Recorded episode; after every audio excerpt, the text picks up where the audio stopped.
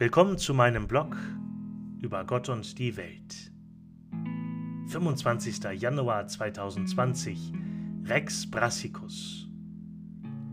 Kein Kommissar, kein Dinosaurier, ein Priester. In jedem Jahr treffen sich die Geistlichen, Diakone, Priester und Ordensleute und der Weihbischof aus dem Oldenburger Land beim amtierenden Rex Brassicus.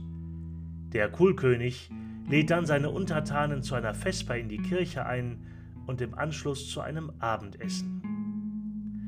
Heinz Tapporn, heute Emeritus in Bakum, hat vor über 30 Jahren diese Tradition ins Leben gerufen.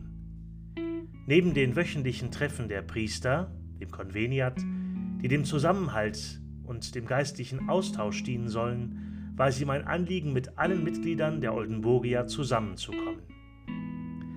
Nicht nur die Priester und Ordensleute mit den Diakonen und dem Weihbischof nehmen an diesem Januartreffen teil, sondern in der Regel auch die Studenten aus dem bischöflichen Priesterseminar Borromeum in Münster. Die Oldenburgia ist eine Vereinigung der Philosophen und Theologen. In diesem Jahr gab es in Lohne, St. Joseph, ein buntes Programm, das vom Gastgeber Domkapitular Rudolf Büscher organisiert wurde.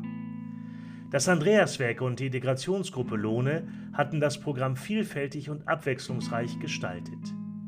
Auch die Kantorei war musikalisch im Gottesdienst und beim anschließenden Essen vertreten, bevor die Kohlmajestät mit allen Anwesenden die Lieder rund ums Essen anstimmte.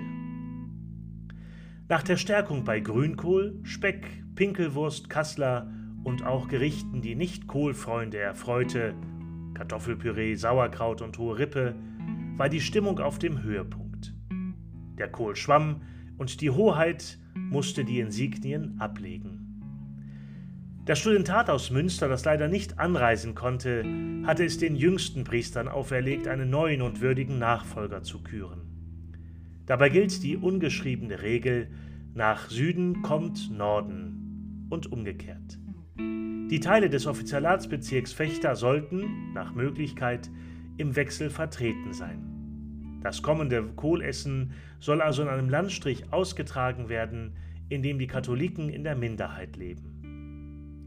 Die Wahl fiel auf den Pfarrer Jan Kröger, der mit der Krönung und einem Blumenstrauß in der Hand die Gäste nach Oldenburg einlud. Die inoffizielle Hymne des Oldenburger Landes Heil dir, Oldenburg erklang und der Abend ging mit dem alten und dem neuen König in gemeinsamer Runde zu Ende. Auf ein neues.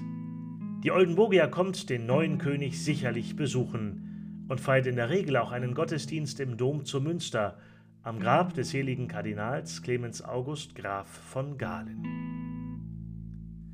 Schönen Dank fürs Zuhören und moin moin bis zum nächsten Mal.